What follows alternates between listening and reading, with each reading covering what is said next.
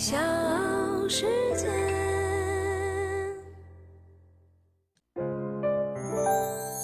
大咖故事，故事舅舅，越说越有。很长一段时间里，乔波精神鼓舞着无数为梦想努力奋斗的人。年长一点的朋友呢，可能都会知道速滑运动员叶乔波的故事。但是如今，大部分的九零后或者再年轻一点的小朋友，对叶乔波这个名字可能没有任何的记忆。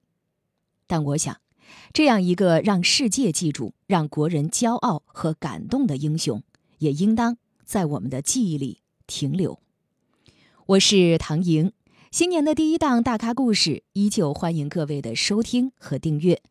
今天的冬奥记忆，让我们一起回忆。短道速滑运动员叶乔波，这个中国速滑史上实现零的突破的运动员，以一身伤痛创造了世界冰坛大满贯的成绩。他用娇小的身躯写下了不朽的人生传奇。一九六四年出生在吉林长春的叶乔波，似乎从小就和体育结下了不解之缘。从小好动的他，总是喜欢带着一帮孩子到处比赛各种活动。十岁那年，他的爸爸带他到长春业余体校报名参加长跑小运动员比赛。虽然跑了第一名，但是教练却没有录取叶乔波。原因就是这孩子跑步太丑了，不像是在跑步，像是在滑冰。无奈之下，父亲又带着叶乔波去参加滑冰小运动员的挑选场。当时教练说的规矩是谁跑了第一，就肯定会被录取。还不怎么会滑冰的叶乔波把这句话听到了心里。当指令枪一响，叶乔波第一个冲了出去。虽然最后摔了一跤，但是叶乔波还是以第一的成绩被长春市业余体校速滑班录取了。进入业余体校速滑班一个月之后，叶乔波打破了班上有史以来最好的滑冰成绩。他的努力和天赋让教练们都感到惊喜。两年之后，十二岁的叶乔波成功的入选八一速滑队。在这里，叶乔波开始了更为严格艰苦的训练。那个时候条件非常的艰苦，我国还没有建立人工冰场。叶乔波和队员们就跟着教练们到处寻找训练场地，哪里冷，他们就背着行李去哪里。几乎每天都是忍受着零下三十多度的气温，在天然的冰面上训练。当然，这是有一定危险的。为了延长训练期，他们通常是冰面还没有完全形成厚厚的冰层，或是已经开始有融化的迹象。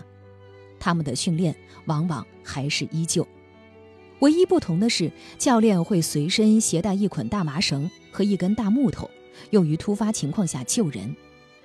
比学员更辛苦的是教练。某天凌晨四点，一个教练外出检查冰面的厚度，不幸坠入河中，再也没有回来。即使在这种拿命拼的条件下，叶乔波回忆童年，仍然觉得那是最快乐的时光。他是从内心深处喜欢滑冰，所以他愿意为之付出。但在家里，父亲和他的一次谈话，又改变了叶乔波对滑冰的看法。爸爸问他：“你滑冰是为了快乐，还是为了拿第一？”叶乔波一时说不出答案。作为家中排行老二的孩子，哥哥智力发育不全，两个妹妹又年幼。所以从小，叶乔波就肩负着长子的责任。父亲送他去滑冰，最大的原因还是希望以后女儿能有一技之长，可以帮衬着照顾家人。思索了一会儿之后，叶乔波回答父亲：“我要拿第一。”那个时候，我记得我爸爸在复原的时候呢，拿到了五千八百块钱，在当年六九年的时候是非常非常富有的。可是爸爸呢，拿出一半的。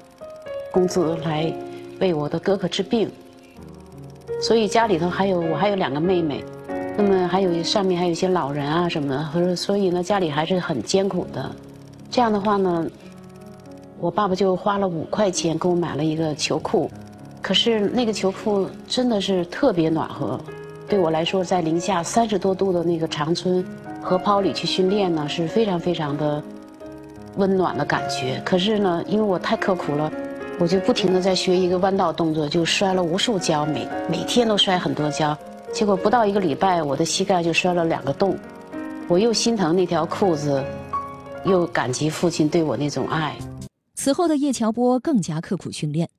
教练要深蹲五百下，他一定会做一千下；别人要循环滑一百圈，他肯定会多跑两百圈。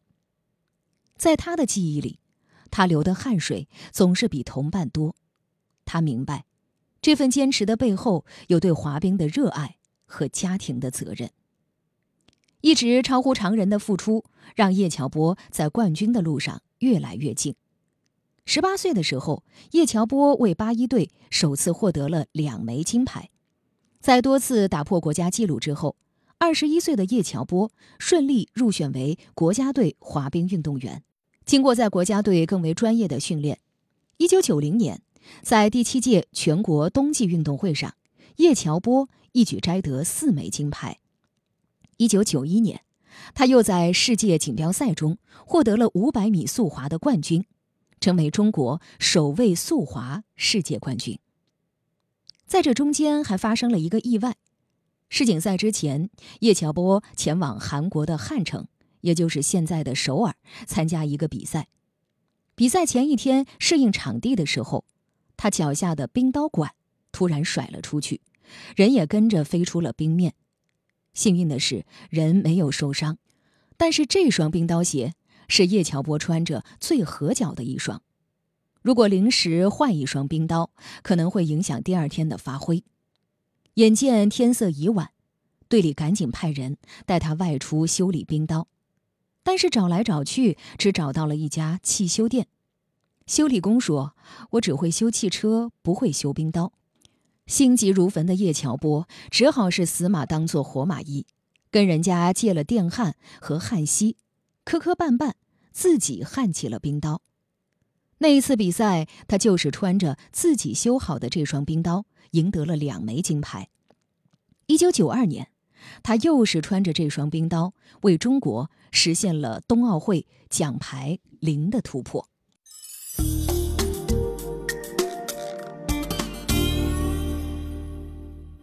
这里是大咖故事，我是唐莹，欢迎各位继续收听和订阅。今天呢，我们要来说一说中国冬奥会首枚奖牌获得者叶乔波。真正让全世界记住叶乔波这个名字的，是一九九二年在阿尔贝维尔冬季奥运会上。在这一次冬奥会上，叶乔波获得了一千米和五百米速滑两枚银牌，为中国在冬奥会史上实现了奖牌零的突破。特别值得一提的是。叶乔波在参加他最拿手的500米速滑决赛时，本来是有望获得金牌的，但由于在比赛中他被一名外国选手撞了一下，最后是以0.02秒的差距和冠军失之交臂。邦尼布莱尔，他滑出的成绩是40秒33，比乔波快了0.18秒。布莱尔获得了女子500米速滑的第一名。那么，中国选手叶乔波获得了这个项目的第二名。叶乔波感觉他撞的那两下起码耽搁了半秒到一秒的时间。比赛结束后，他再找到裁判要求重跑时，裁判对他摆摆手：“It's over。”比赛结束。三天之后，速滑一千米比赛，叶乔波最大对手仍是布莱尔。呃，一千米的比赛根本就不是我的长项，因为我的强项就是五百米。教练也没有想到我的状态那么好，所以他在报时间居然报慢了零点三秒。直到最后三十米的时候，另外一个男队的教练才现在你是第一。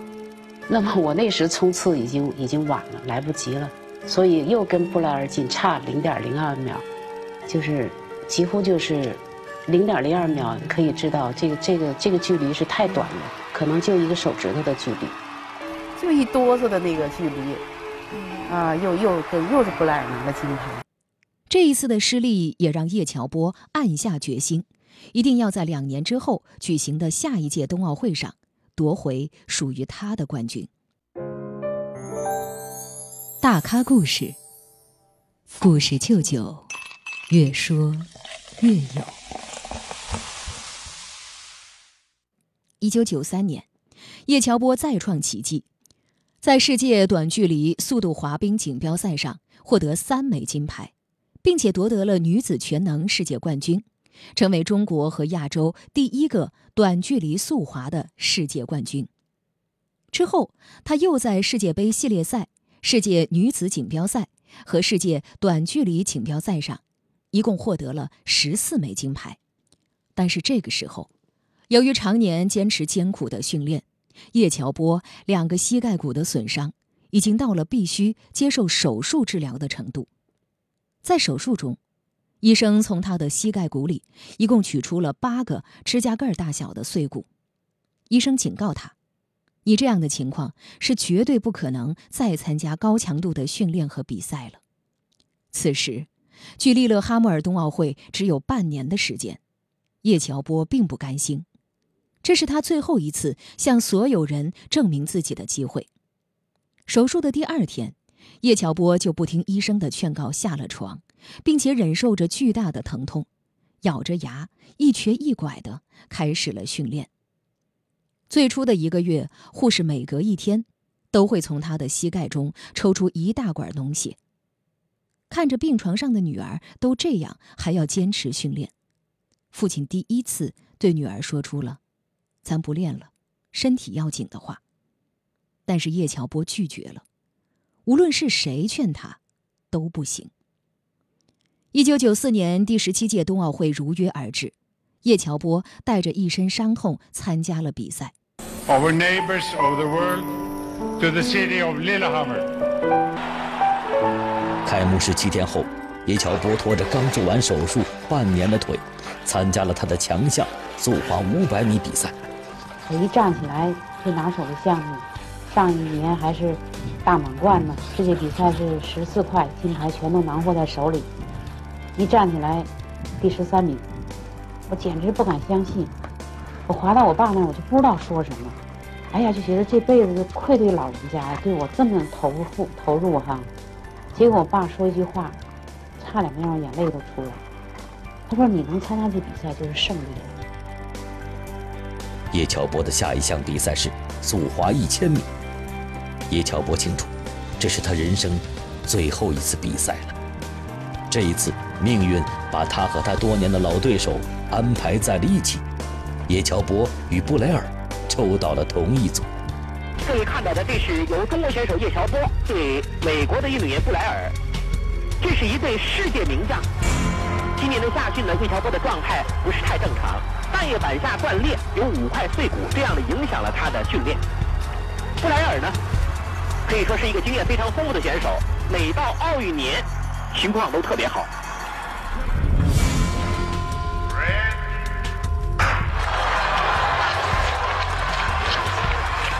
在上场的时候，走到地下通道，我清楚的记得我的竞争对手刘先熙的领队。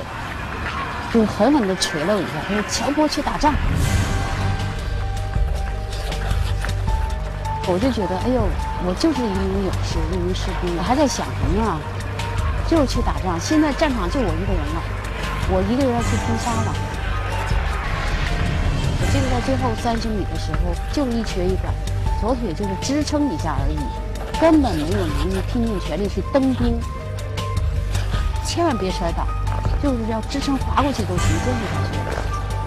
中国速滑名将叶乔波二十三号下午在第十七届冬季奥运会女子速滑一千米比赛中，以一分二十秒二二的成绩获得铜牌。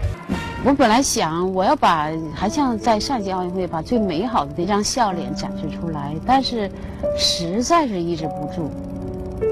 我恨不得就是都快没走到领奖台的时候，我就眼泪都已经抑制不住了。因为我知道，再也没有展示自己的机会了。这可真的是人生最后一次站在领奖台。Number three and bronze medalist. Troisième et médaille de bronze. Tabo Ye Kina. China. 中国速滑名将叶乔波昨天在第十六届冬季奥运会女子五百米速度滑冰比赛中勇夺银传来喜讯，我国选手叶乔波在一千米速滑赛中再夺一枚。比美国著名运动员克莱尔只慢了零点三号下午，在第十七届冬季奥运会女子速滑一千米比赛中获得铜牌。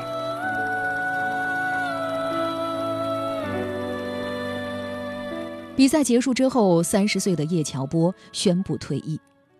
他是坐着轮椅回国的，后来的很长一段时间，他都是在轮椅上度过，然后就是辗转于世界各地接受治疗。那段时间，乔波精神被广为宣传，他成了诠释中国精神的形象代表。退役之后，叶乔波又以顽强的拼搏精神，先后拿下了清华大学工商管理硕士学位和博士学位。后来仍一直从事着和体育，特别是和冬季项目有关的工作。